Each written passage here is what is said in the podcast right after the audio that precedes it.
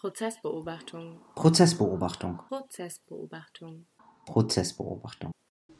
Hallo und herzlich willkommen zu, ich weiß gar nicht, welche Aus Ausgabe wir heute aufnehmen. Ich glaube, es ist die 16. Ausgabe. Gut, dann hallo und herzlich willkommen zur 16. Ausgabe von Prozessbeobachtung.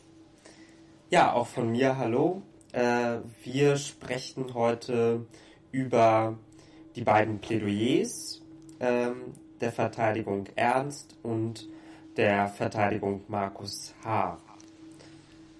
Und wie ihr wahrscheinlich auch wieder an der Tonqualität merkt, sitzen Arthur und ich heute nicht im selben Raum, sondern haben uns wieder entschlossen, das versetzt aufzunehmen. Deswegen seht es uns nach, wenn die Tonqualität nicht so gut ist wie die vom letzten Podcast.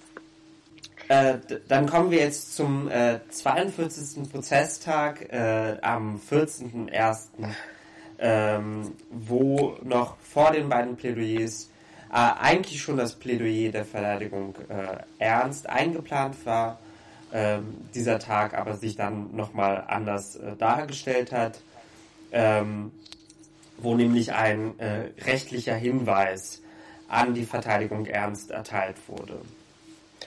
Und in einer gewissen Form konnte man das an dem Tag schon absehen. Ich erinnere mich daran, dass der Senat wiederum zu spät kam. Und wenn der Senat zu spät kommt, war das eigentlich meistens ein Zeichen dafür, dass noch Beratungsbedarf bestand. Im Publikumsraum wurden dann auch schon verschiedene Theorien darüber auf, ausgetauscht, worüber denn jetzt noch beraten werden müsse.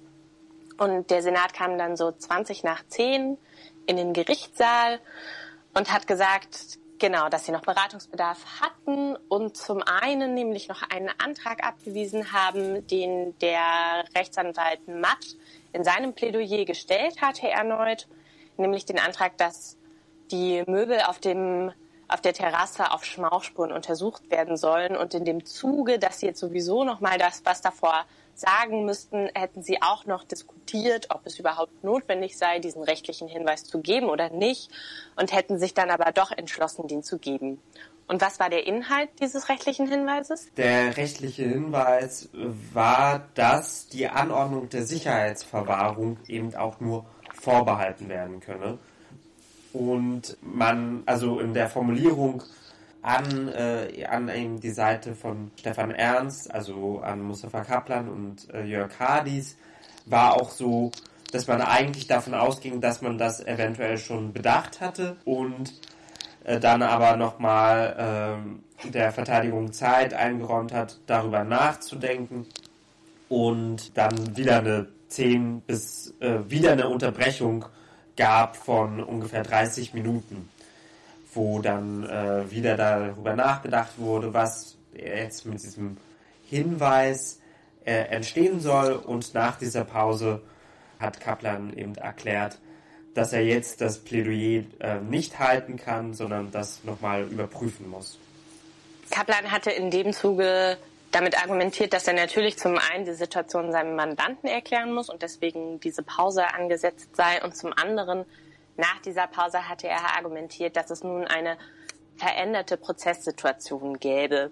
Das ist allerdings, wie ich den Medienberichten und auch durch BeobachterInnen, die juristische, geschultere Blicke haben, relativ umstritten. Die Auslegung dessen geht eher dahin, dass Kaplan das in einer gewissen Form überhöht hat, um sich auch einfach noch eine Woche länger Zeit für sein Plädoyer einzuräumen. Denn eigentlich meinten alle, dass es schon relativ absehbar war und dass ein guter Anwalt, ein guter Jurist auf dem Plan haben müsse, dass man Sicherheitsverwahrung eben auch vorbehalten kann und nicht gleich mit dem Urteil ankündigen muss. Vielleicht dieser rechtliche Hinweis nochmal zur Erklärung. Äh, das heißt nichts weiter, dass sozusagen die Sicherungsverwahrung nicht beim Urteil ausgesprochen wird, sondern dass bei der ersten Prüfung bei äh, am, am Ende der Haftstrafe eben erst dann sozusagen entschieden wird, ob es eben eine äh, Form der Sicherungsverwahrung gibt. Ja, diese Verwunderung hat man aber auch in den Gesichtern der Bundesanwaltschaft gesehen, die das auch nochmal kommentiert hat und dem natürlich irgendwie rechtlich Zeit gegeben haben muss, weil es sozusagen ein Argument ist, das greifen kann, aber eben auch ein wenig juristisch verwundert war. Ja, so kurz war dieser Tag auch. Es war schon um 12 zu Ende. Deswegen würde ich vorschlagen, wir gehen auch zum nächsten Tag, äh, wo dann... Dem 43. Prozesstag, an dem dann tatsächlich das angekündigte Plädoyer auch stattgefunden hat. Am 43. Prozesstag hat die Verteidigung ernst ihre Plädoyers gehalten. Und um das vielleicht vorwegzunehmen, die Reihenfolge war so, dass tatsächlich Hadis und Kaplan gemeinsam ein Plädoyer verfasst haben, keine zwei gesonderten.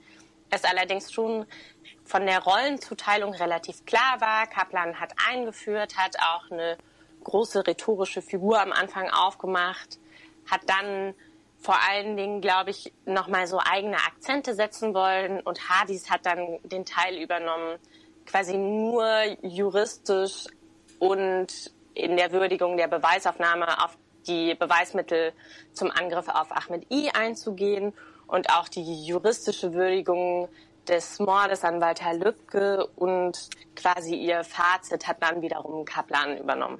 Wir würden so ungefähr auch durch dieses Plädoyer gehen, ähm, also auch erst einmal die Einleitung beschreiben und in dieser Einleitung gibt es, äh, richtet äh, sich Kaplan sehr, sehr positiv an das Gericht und an die verschiedenen Parteien, also und benutzt dabei den Begriff ungewöhnlich äh, wiederholend. Also er beginnt, glaube ich, den er fast in den ersten zehn Minuten jeden Satz mit dem Begriff, es sei ungewöhnlich, ungewöhnlich, ähm, wie zum Beispiel der Angeklagte sich in diesem Prozess verhalten habe, es sei ungewöhnlich, wie die Familie sich verhalten habe und ungewöhnlich, wie das Gericht äh, äh diesen Prozess leiten würde.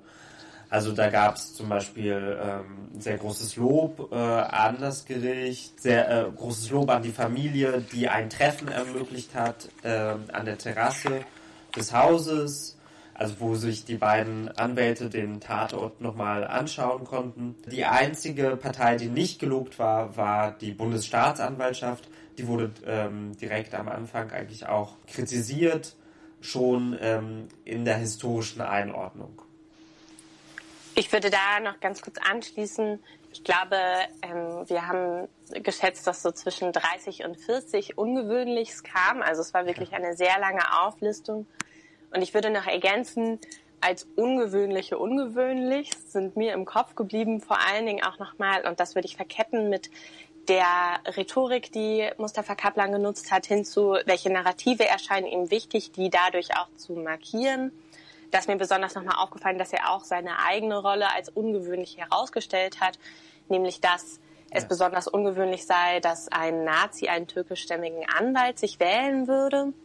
Auch das würde ich sagen, ist in hohem Maße als strategisch zu bewerten und auch er ist nochmal auf die ungewöhnliche Presse und Öffentlichkeit an diesem Fall eingegangen und auch das ist später wichtig für die Argumentationsfigur, weil er auch in der Form den besonderen öffentlichen Druck und die politische Vereinnahmung dieses Prozesses dadurch dargestellt hat. Du hattest ja jetzt schon angeschlossen, dass eben Mustafa Kaplan auch vor allen Dingen die historische Einordnung der Bundesanwaltschaft kritisiert hat und da war seine Figur ja das zu vergleichen in einer gewissen Form und da auch wiederum klar zu benennen, vergleichen ist kein Gleichsetzen. Das ist auch wichtig, dass er viele Argumente quasi vorwegnimmt, um sie zu entkräften. Aber er hat dann nochmal ähm, den Angriff auf Henriette Reker und auch das Urteil an ihr herangenommen. Weswegen war das wichtig? Das war ähm, da wichtig, da auch dort ein rechtsextremer Täter auf der Anklagebank saß und dieser eben, wo das Gericht dann mitentschieden hat, dass er sozusagen in der wahnhaften Vorstellung gehandelt habe, für die Allgemeinheit zu handeln. Und dieses hat das Gericht in Teilen eben dem zugesprochen.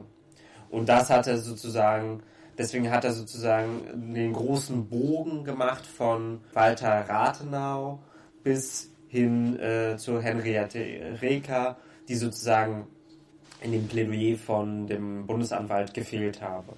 Diese Einordnung nimmt nämlich das auf, was ich gerade auch schon angesprochen hatte, weil das kann man, glaube ich, vorwegnehmen, die das Plädoyer darauf plädoyiert, den Mord an Walter Lübcke nicht als Mord zu bewerten, sondern als Totschlag. Und dafür spielt eben zum einen diese richterliche Begründung im Fall von Henriette Reker eine besondere Rolle, dass eben der Täter im irrigen Glauben im allgemeinen Interesse zu handeln, dass das angenommen wurde und zum anderen dann aber auch, und das finde ich auch wichtig zu betonen als Argumentationsfigur, dass sie schon auch herausgestellt haben, dass man eben den Mord oder Totschlag in seiner privaten Dimension auch würdigen müsse und dass es darum ginge, auch die Familie zu hören und zu hören, wie das quasi für die Betroffenen sei und nicht nur die öffentliche Dimension und die politische Dimension des Ganzen hochzustellen. Und da hat er dann angefangen, auch den Vergleich aufzumachen, inwiefern denn ein Mord an einem Politiker sich so stark davon unterscheiden würde von einem Mord an einem Polizeibeamten, weil ja beide quasi in ihrer Funktion als VertreterInnen des Rechtsstaats ermordet wurden. Und hieran anschließend ist auch die persönliche Entwicklung der Person Stefan Ernst äh, herausgestellt wurde, wo eben, äh, wie du schon gesagt hast, die Gegenargumente vorweggenommen worden sind, indem man sagte, das sei keine Täter-Opfer-Umkehr, die man hier machen wolle. Oh, und dennoch braucht es einen besonderen Fokus auf sozusagen die Kindheit und auf sozusagen diese gewaltvolle Erfahrung innerhalb der Kindheit, also gewalttätiger, alkoholkranker Vater, Messer unterm Kissen, Angst äh, und da damit einhergehend, so in dieser Argumentation, auch die Übernahme rassistischen Denkens im sozusagen Nacheifern des Vaters. Und das wiederum als eine Einsicht auch des Angeklagten Ernst, weil auch wieder sehr stark betont wurde, dass er eben auch wegen biografischer Gründe diesen Rassismus übernommen habe und heute sich davon aber abwende. Und das trat sowohl in den Ungewöhnlichs auf, als auch später, dass nochmal die besondere Ungewöhnlichkeit betont wurde, dass Stefan Ernst sich einlässt, dass er hier versucht, ja.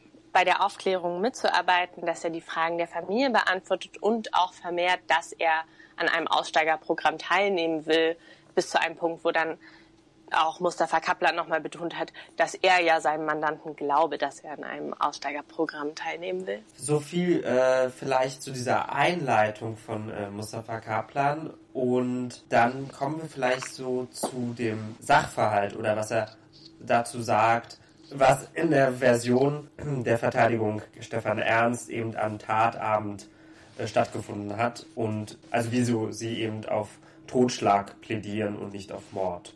Juristisch ist es ja so, dass quasi für Mord gewisse Mordmerkmale erfüllt sein müssen. Und auch die sind juristisch ja oder eher gesellschaftlich nicht unumstritten, weil diese Mordmerkmale eben aus der Zeit des Nationalsozialismus stammen und für mich auf jeden Fall man auch im Wording total merkt, dass das rekurriert auf sogenannte Sitten- und Normvorstellungen, die man heute durchaus auch kritisieren kann. Nichtsdestotrotz sind die beiden Mordmerkmale, die Mustafa Kaplan explizit quasi diskutiert hat, ob die vorhanden seien oder nicht, das Mordmerkmal der Heimtücke und der niederen Beweggründe. Zur Heimtücke vielleicht. In der Heimtücke geht es ja darum, dass jemand sozusagen in, überrascht wird, also sozusagen, dass er nicht mit einem Angriff rechnet. Hier hat eben äh, Kaplan ausgeführt, dass es eben dieses Gespräch an der Terrasse gegeben habe. Also hat auch nochmal die Figur Markus H. mit an den Tatort gebracht und äh, dann dahingehend argumentiert, dass es eben genau aus diesem Grund auch nicht heimtückisch war, weil es eben diese verbale Auseinandersetzung gab. Der besondere Fokus lag dabei auf der Formulierung, dass Walter Lübcke zwar wehrlos gewesen sei, weil er überrascht wurde, aber nicht arglos. Und diese Unterscheidung war schon genau. nochmal wichtig, denn diese Unterhaltung, die Stefan Ernst ja behauptet, dass sie stattgefunden habe zwischen den dreien, also zwischen den beiden mutmaßlichen Angreifern und Walter Lübcke, hat eben den Moment genommen, dass Walter Lübcke von hinten, ohne dass er irgendeine Gefahr kommen sah, getötet wurde. Und das war nochmal wichtig, dass auch deswegen Mustafa Kaplan natürlich betonen muss, dass sein Mandant glaubwürdig sei und dass diese letzte Aussage vor Gericht die richtige sei, um da diese Figur überhaupt aufrechterhalten zu können.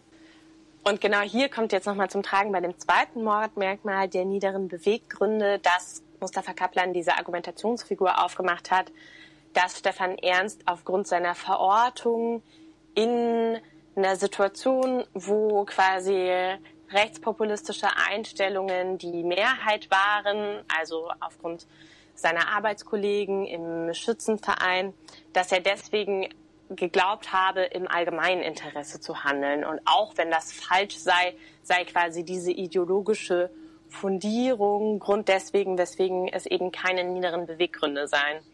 Und das hat schon auch zu sehr starken Twitter-Diskussionen geführt, diese Argumentationsfigur, weil vehement andere Rechtsanwälte, denen ich folge, widersprochen haben, dass das ja eine ganz schwierige Argumentationsfigur ist, weil man so letzten Endes alle ideologischen Gewalttaten rechtfertigen kann, dass wenn die TäterInnen nur überzeugt gew genug gewesen wären, dass es richtig sei, was sie tun, man dann ja nirgendwo quasi mehr feststellen könne, dass das eben besonders falsch ist und dass so zum Beispiel der Rechtsanwalt Hoffmann, aber auch noch ein anderer Rechtsanwalt, der in, im NSU-Verfahren in der Nebenklage auch tätig war, nochmal ganz klar festgestellt haben, dass ideologische Gründe und dass politische Gründe, die einen zu Gewalttaten führen, immer besonders niedrig sind und das eben genau die Figur ist, die wichtig ist zu betonen und man das nicht umdrehen darf.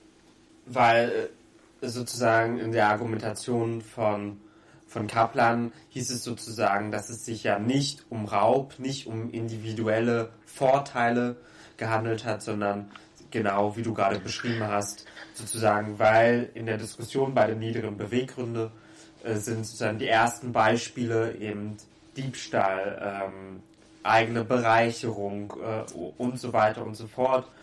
Und äh, sozusagen die politische Tat wird nicht explizit erwähnt, äh, aber äh, sozusagen ist es in der rechtlichen Auslegung immer wird diese politische Tat als niedriger, niedriger Beweggrund vor allem bei einer Tötung eben erwähnt und sozusagen, wie du auch gesagt hast, äh, das äh, in der Presseerklärung hat ja Hoffmann dann auch ganz deutlich gesagt, dass er das juristisch einfach falsch findet. Und da merkt man auch wieder, also sowohl juristisch muss ich das stark angreifen, aber ich persönlich schaue dann natürlich aus einer anderen Sichtweise drauf, weil mir diese Diskurse nicht so nicht so bewusst sind und auch da finde ich es total wichtig zu betonen, dass man dass das eben auch eine Banalisierung von rechter Gewalt einfach mit sich trägt und dass das eine total schwierige Argumentationsfigur ist, weil ich dann in einer gewissen Form einfach das relativiere und, und das muss man, glaube ich, auch betonen, es ja eigentlich auch klar ist, dass dieses Argument auf wackeligen Füßen trägt, weil wir eben gesehen haben, dass Stefan Ernst sich ganz genau Strategien überlegt hat, wie er clandestin agieren muss, dass er seine Meinung eben auch in gewissen Medien wie WhatsApp mit den Leuten geteilt hat, von denen er wusste, dass sie auch diese Meinungen teilen. Und das eigentlich ja auch ein ganz starkes Moment immer ist in neurechten Diskursformationen jetzt quasi, dass so diese Übermacht linkshegemonialer Meinungsdiskurse auch beschworen wird und dass man sich gerade deswegen abgrenzen müsse und Widerstand leisten müsste, weil eben die sogenannte Lügenpresse oder die Volksverräter Politiker die die Meinung diskutieren, äh, die Meinung in der Form vorgeben würden, dass man ja heute gar nichts mehr sagen darf. Und auch deswegen ist dieses Argument, finde ich, so total falsch. Ich würde ähm, zu weiteren falschen Argumenten kommen, wie ja. in dem Plädoyer von Hardys. So ist das. Äh, und Hardys hat sich als ähm, hat sich sozusagen mit dem zweiten Vorwurf, mit dem zweiten Tatkomplex auseinandergesetzt. Also da gab es eine klare Aufteilung zwischen den beiden. Ähm, denn Jörg Hardis, der zweite Anwalt, hat sich vor allem auf den Tatkomplex Ahmed I konzentriert und hat auch selber eingeleitet und ganz stark die Objektivität der Staatsanwaltschaft angegriffen. Also seine einleitenden Sätze, auch ungefähr zehn, ja, äh, zehn Minuten in diesem Vortrag, äh, fing damit an, dass er selber ja auch als Referendar mal in der äh, Staatsanwaltschaft gearbeitet habe, dass er von äh, fasziniert war von der Objektivität dieser Behörde. Sie sei, äh, Zitat, die objektivste Behörde, die es gäbe. Und dann hat er auch rhetorisch sozusagen damit aufgegriffen, dass es ja keine Steigerung von objektiv, also entweder man ist objektiv, es gibt eigentlich nicht objektiver, dass aber genau dies der Bundesanwaltschaft in diesem Plädoyer äh, und in diesem Verfahren gefehlt habe und dass man das besonders eben an der Aufarbeitung der Sachlage im Fall Ahmed I sehen könne. Auch da hat er Gegenargumente vorweggenommen, indem er nochmal darauf eingegangen ist, was alles an ihrer Verteidigungsstrategie auch kritisiert wurde, nur um dann wieder darauf zu kommen, dass ihrer Meinung nach die Glaubwürdigkeit von Ahmed I eben doch zentral sei für den Sachverhalt und für den Angriff, weil auf dieser, auf seinen Angaben immer noch sehr viele Rekonstruktionen des Tathergangs aufbauen würden. Also unter anderem hat er da genannt, dass eben der Täter auf einem Fahrrad gefahren sei, dass er sich von hinten genähert habe. All das seien Sachen, die vor allen Dingen auf der Aussage von Ahmed I fußten. Und deswegen meinte er, dass es auch wiederum entscheidend sei, wie diese Glaubwürdigkeit zu beurteilen sei und hat dann eben nochmal, und ich glaube, darüber haben wir in anderen Podcast-Folgen auch schon genug gesprochen, ihre Argumente herangeführt, weswegen Ahmed Is Aussage zu seiner Verletzung und zu seinem Angriff eben nicht glaubwürdig sein. Und das ging eigentlich alles ziemlich lange. Hadis hat dann auch noch natürlich der Nebenklage politische Vereinnahmungen des Falles vorgeworfen, hat da auch komische Vergleiche oder zweifelhafte Vergleiche angestellt, die sich darum drehten, dass ja die Verteidiger erst so spät angemerkt hätten, dass es Übersetzungsprobleme gegeben habe, überhaupt bei der Vernehmung und irgendwie so ganz viele Sachen, die und das äh, fand ich schon auch oder finde ich schon wichtig zu betonen, die sich einfach schon sehr weit aus dem Fenster lehnen und auch einfach sehr angreifend sind bis hin zu Aussagen, in denen sich Hadis versteigt, wo er einen DNA-Sachverständigen, diesen DNA-Sachverständigen Schneider, der ja so extrem wichtig ist, weil er diese DNA-Spur am Messer festgestellt hat, dass er den als unwissenschaftlich bezeichnet. Ja, er bezeichnet ihn äh, als unsachlich und auch als, äh, also er bezeichnet es sogar eine Frechheit ähm, und äh, führt dann nochmal die Argumente aus, äh, die er auch schon in einigen 257er Erklärungen äh, wiedergegeben hat, wieso aus seiner Sicht ähm, diese Zuordnung nicht äh, wissenschaftlich sei, beziehungsweise nicht dafür ausreiche, eine Schuld oder eine Identifizierung festzumachen, äh, dass das der Sachverständige selber ja sogar so einräumt, aber dann sozusagen, warum er ihn für unsachlich bezeichnet, dennoch immer wieder äh, auf den Fakt hinweist, dass es ungewöhnlich sei, dass äh, das führt er nochmal an und macht da sozusagen äh, auch wieder auf, sozusagen an, an was für, an welchen Daten man sich orientiert, an welchen Datensätzen äh, überhaupt diese Analyse stattgefunden hat und äh, versucht auch dieses Argument wieder sozusagen äh, klein zu bekommen. Um daran noch ja. anzuschließen, würde ich auch noch betonen, dass eben genau das, was auch in mir Unmut auf jeden Fall hervorgerufen ist, dass er so stark die Unwissenschaftlichkeit eines etablierten Wissenschaftlers bezweifelt und im selben Zuge er, der eigentlich überhaupt keine Fachkenntnis hat, halt einen sehr langen Vortrag wiederum über Allele und den ganzen wissenschaftlichen Beweis da führt und halt so tut, als wüsste er genauer, wovon er da spricht, als eigentlich der Sachverständige, was einfach sachlich schon mal total falsch ist. Und schließen tut Hadis dann auch in der Form mit dem Anschluss an einen Ausspruch von Richter Sagebiel aus dem Gerichtssaal. Nichts Genaues weiß man nicht. Und das scheint mir auch so eine rhetorische Figur, die dann später bei Kaplan auch wieder auftaucht, dass sie Zitate von Sagebiel nehmen und denen zustimmen und die benutzen, in der Hoffnung, glaube ich, dadurch Anklang oder so zu finden. Dann würde ich sagen, wir gehen über zu einem letzten Punkt in diesem Plädoyer, und zwar der persönlichen Ansprache. Also ähm, Kaplan hat äh, zum Ende seines Plädoyers nochmal wie direkte Ansprachen gemacht.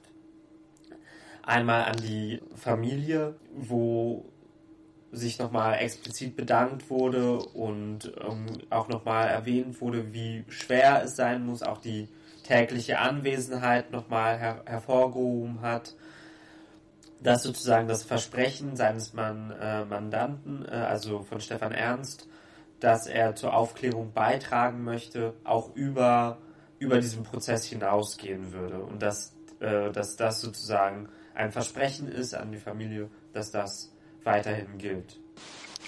Und Mustafa Kaplan nimmt außerdem dann, wie ich gerade auch schon gesagt habe, auch wieder so Zitate von Richter Sagebiel auf, wo er dann nochmal betont, so von, ja, Herr Sagebiel, zu Anfang des Prozesses haben Sie gesagt zu meinem Mandanten, hören Sie nicht auf Ihre Anwälte, hören Sie auf mich. Ich habe dem damals widersprochen und sehen Sie, wo wir heute stehen.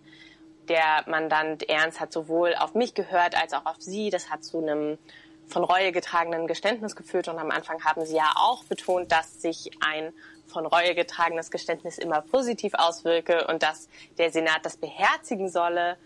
Mustafa Kaplan schließt auch mit keiner konkreten Forderung, sondern plädiert auf ein faires Urteil, weil es all das von ihm genannte quasi in Consideration nimmt.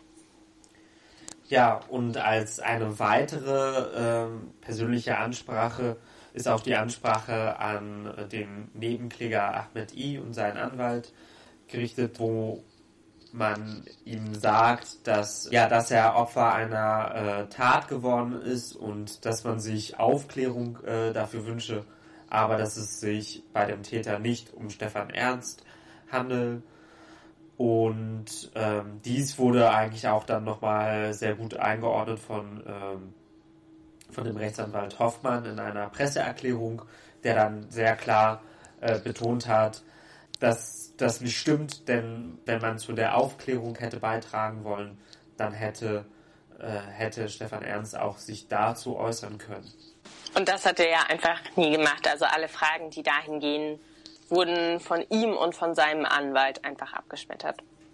Und mit diesem Blick auf das Plädoyer der Verteidigung Ernst würde ich jetzt übergehen zum zweiten Plädoyer, was wir besprechen wollen. Das vom 44. Prozesstag von der Verteidigung H, welches die Rechtsanwälte Clemens und Schneiders geführt haben. Merkmal dieser Plädoyers ist im Nachhinein auf jeden Fall dass sie, und das war für mich besonders erstaunlich, weil eigentlich die Verteidigung H, je länger der Prozess ging und je klarer eigentlich wurde, dass die Beweislage gegen ihren Mandanten relativ dünn ist, aufgehört haben zu polarisieren und mit Angriffen, die in der rechten Rhetorik verortet sind, auch tatsächlich zu stören.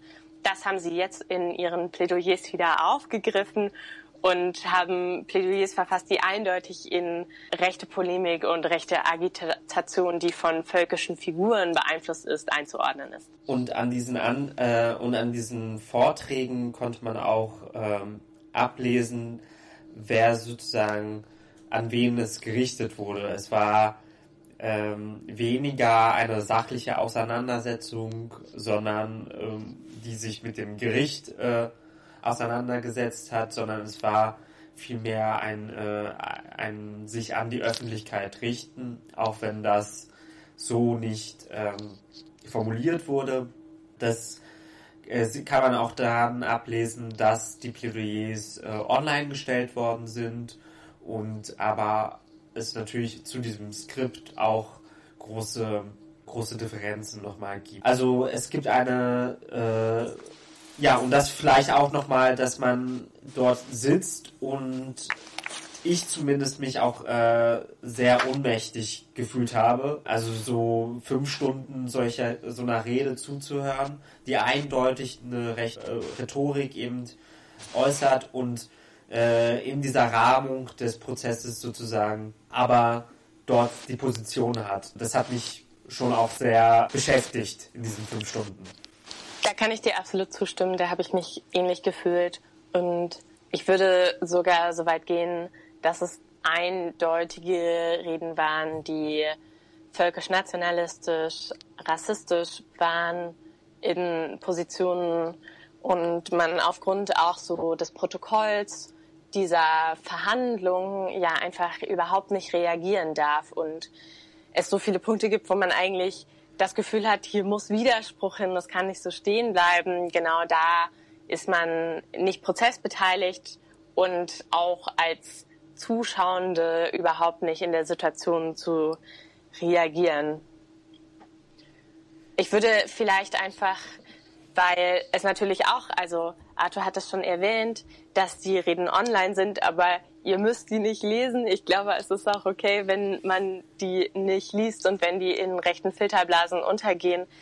Wir würden einfach jetzt noch so ein paar Argumente und Figuren dieses Plädoyers vorstellen und einordnen, weil wir sie dann im Austausch gerade vor der Aufnahme auch sehr wichtig finden, einfach um daran auch nochmal festzumachen, wie stark diese beiden Anwälte und der Mandant eben auch in, einer, in einem rechten Diskurs verhaftet sind und wie das nicht verharmlost werden darf und nicht vergessen werden darf.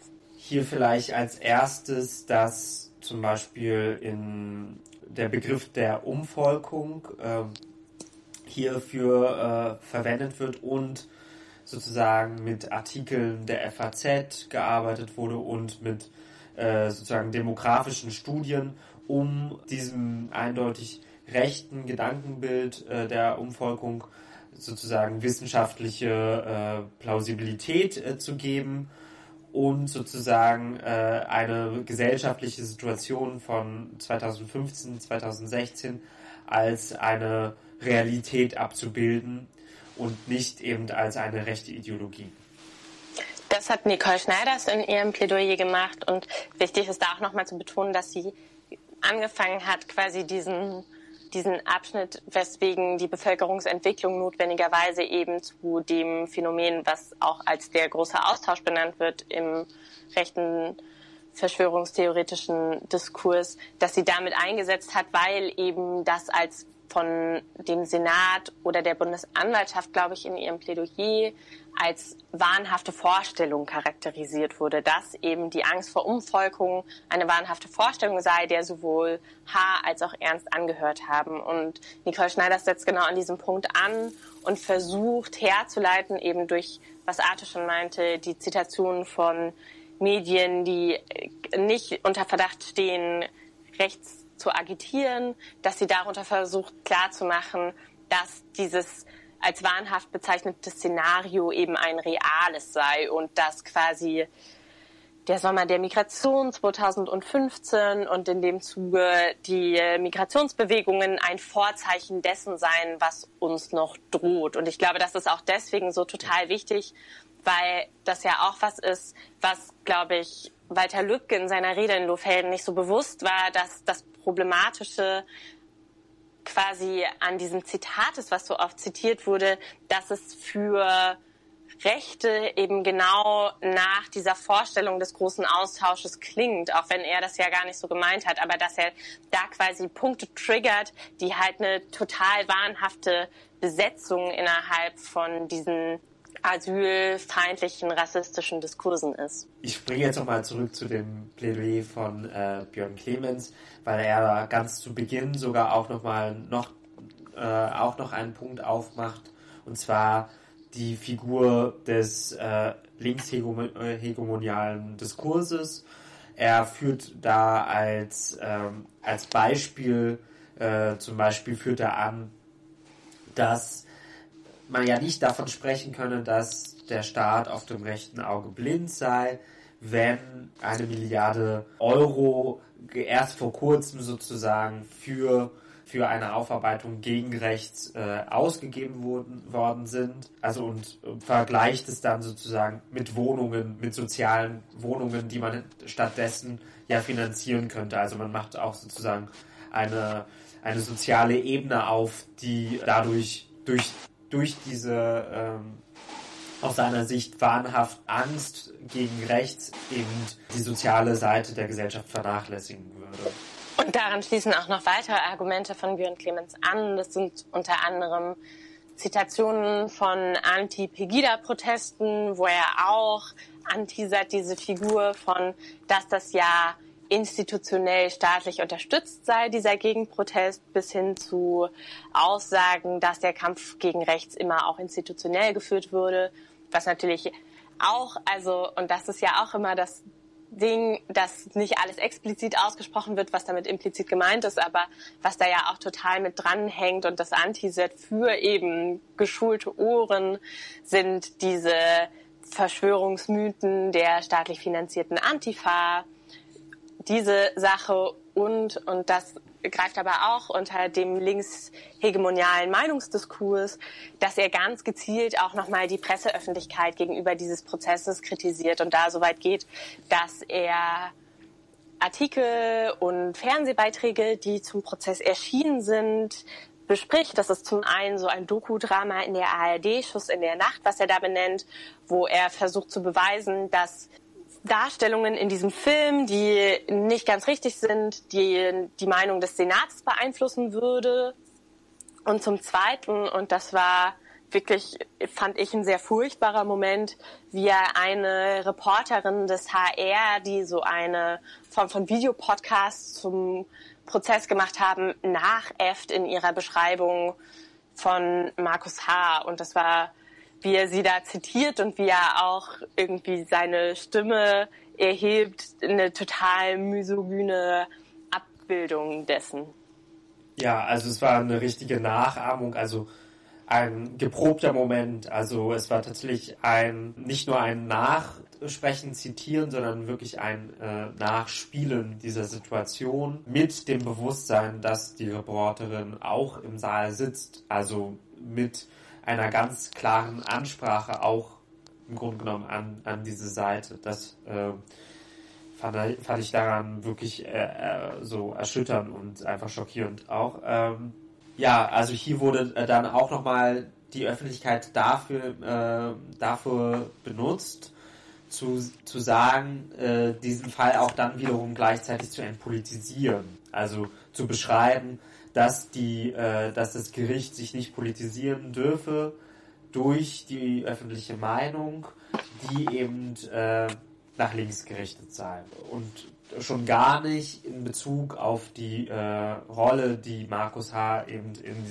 in, äh, in dieser Tat hat, äh, weil weil sozusagen eine Vor, äh, also eine Vorverurteilung hier nicht entscheidend Einfluss nehmen dürfe auf den Senat. Und diese mediale Vorverurteilung, die sowohl Clemens als auch Schneiders in ihren Theories feststellen, sind auch der Grund, weswegen sie am Ende nochmal auf den beträchtlichen Schaden ihres Mandanten durch den Gerichtsprozess hinweisen und auch Entschädigungen fordern.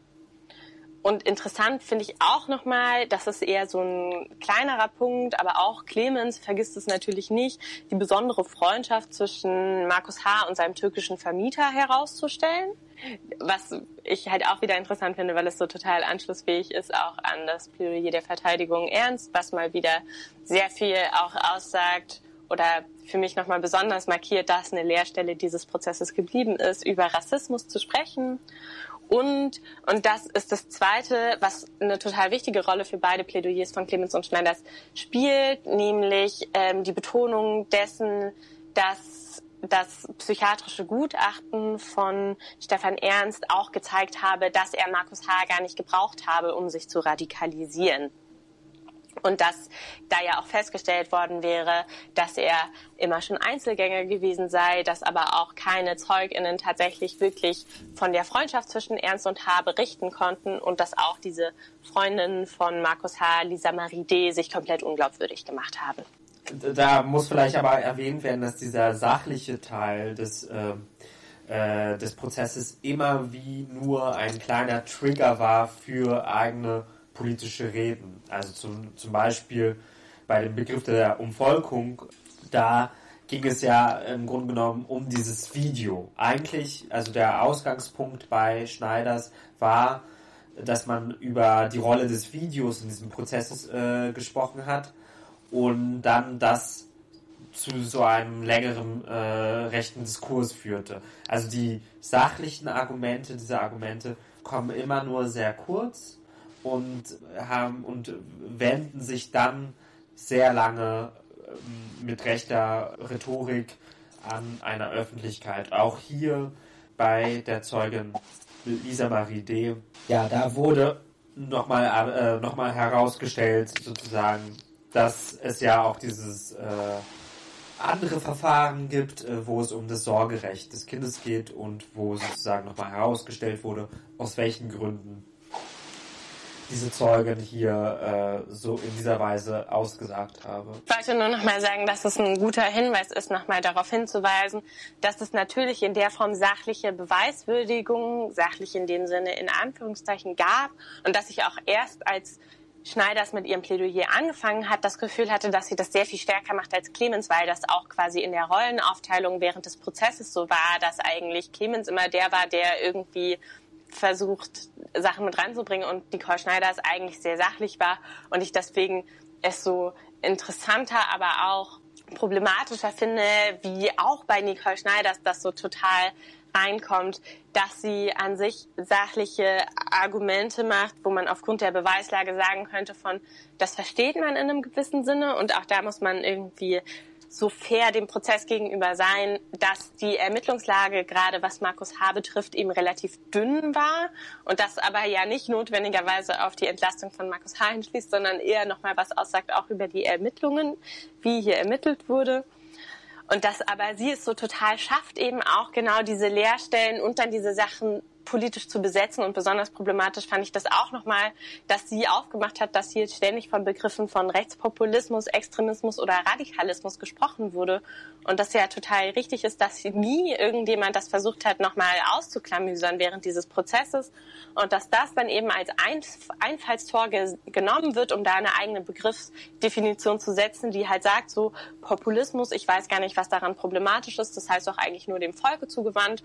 Und das, was Walter Lübcke irgendwie an Kritik durch das Video meines Mandanten abbekommen hat, das muss eben ein Politiker abkönnen, weil nämlich das Volk über seine Politiker entscheidet und nicht umgekehrt. Und wir halt da eine 1A-Steilvorlage für völkisches Gedankengut haben. Ich denke, das ist ein ganz wichtiger Punkt, auch wenn man äh, allgemein sozusagen an das juristische Vorgehen nochmal herangehen möchte, dass es eben durchaus möglich wäre, diese Begriffen durch eben Sachverständige zu zu klären, aber dass es in der alltäglichen Praxis als umständlich, als zu allgemein, als zu politisierend äh, herabgestuft wird, wobei ja sozusagen auch andere Prozesse damit anders umgegangen sind. Aber dass es sozusagen noch nicht in der alltäglichen Praxis ist und man hier doch auch eine sehr konservative ähm, Art und Weise der Gerichtsführung, äh, also der Prozessführung auch erlebt hat. Was ich dann auch umso skurriler finde, ist, dass eben die Verteidigung H darauf hinweist, wie wenig zum Beispiel über die Rolle von Thorsten Heise in diesem Verfahren gesprochen wurde, obwohl der doch so ein, eine zentrale Figur innerhalb der Rechten im Raum Nordhessen, Kassel, Thüringen sei und dass es, dass das ja auch schon vorher oftmals so war, dass sie so Beweisanträge gestellt haben, um da nochmal nachzuweisen, dass Stefan Ernst sich einfach auch selbstständig connected in der Szene und dass es halt entgegen dieses Narrativs ist, was so versucht wurde aufzumachen, dass Markus H. der Denker sei und Stefan Ernst der Macher aber dass das halt so krass skurril anmutet, dass da eine Kritik formuliert wird und dann aber gleich politisch ausgestattet, wo man einfach sagen muss, so, ja, es ist ja super wichtig, dass man sagen würde, dass halt Kontaktpersonen, die auch eine Nähe zum NSU-Umfeld hatten, nicht hier wirklich besprochen wurden im Urteil. Aber das darf halt nicht von den rechten Verteidigern kommen, die das natürlich irgendwie zugunsten ihres Mandanten ausschlachten. Und da würde ich halt auch sagen, so, das zeigt wieder so einfach so die Leerstellen und Lücken, die halt so problematisch sind, wenn man eben es nicht schafft, umfassend die Ermöglichungsstrukturen in den Blick zu nehmen. Ja, vielleicht noch abschließend, dass auch das Delikt äh, wegen der Waffen äh, eben auch nochmal eingeordnet wurde und auch nochmal äh, darauf hingewiesen wurde, wurde dass äh, sich der Mandant äh, ja hierzu eingelassen habe und dass, äh, dass man hier von einem Verbotsirrtum, also aus der Sicht ausgeht und sozusagen auch in diesem Fall Freispruch fordert. Also, dass die Verteidigung äh, Markus H. in beiden Punkten äh, Freispruch äh, fordert und eben eine Entschädigung äh, des Gerichtes erwartet äh, oder an, äh, hier als Antrag reingebracht hat, eben Entschädigung äh, zu leisten, da eben sozusagen das öffentliche Ansehen äh, der Person Markus H. stark geschädigt sei und äh, dieser sozusagen keinen Arbeitsplatz bekäme und auch keinen eigenen Wohnsitz habe und dies sozusagen der äh, diesem Prozess geschuldet ist. Und das war dann quasi der Abschluss der Plädoyers und im Nachgang zu den Plädoyers, weil dann alle Plädoyers gesprochen haben, äh, waren, kam noch der Moment ähm, der sogenannten letzten Worte, also dieses Recht, das die Angeklagten haben, sich ganz am Ende, wenn alles schon gesagt wurde, nochmal zu äußern. Und das war interessant, weil wir, ich glaube, in der Woche da auch nochmal einen Text von Cornelia Wiesmann eben genau über diese letzten Worte gelesen haben, dass sie auch in einer komischen Art und Weise immer so sehr überbewertet sind in ihrer Funktion und deswegen auch nur lapidar daherkommen können. Und ich fand das interessant, weil genau das für mich der Fall war.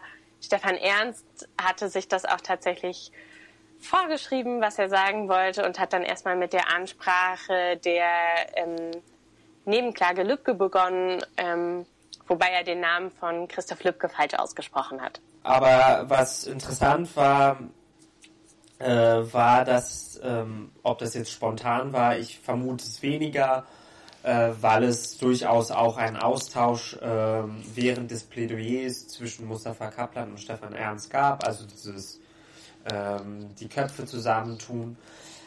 Äh, gab es einen konkreten Bezug von Stefan Ernst auf die Rede der, äh, der beiden Anwälte, dass man, dass er sich genau davon distanzieren woll, wolle. Also dass man sich genau von solch einer rechten Rhetorik, genau davon will er wegkommen und äh, er weiß auch, dass zu äh, er da am Anfang ist, aber er das eben äh, seine Haftzeit dafür nutzen möchte.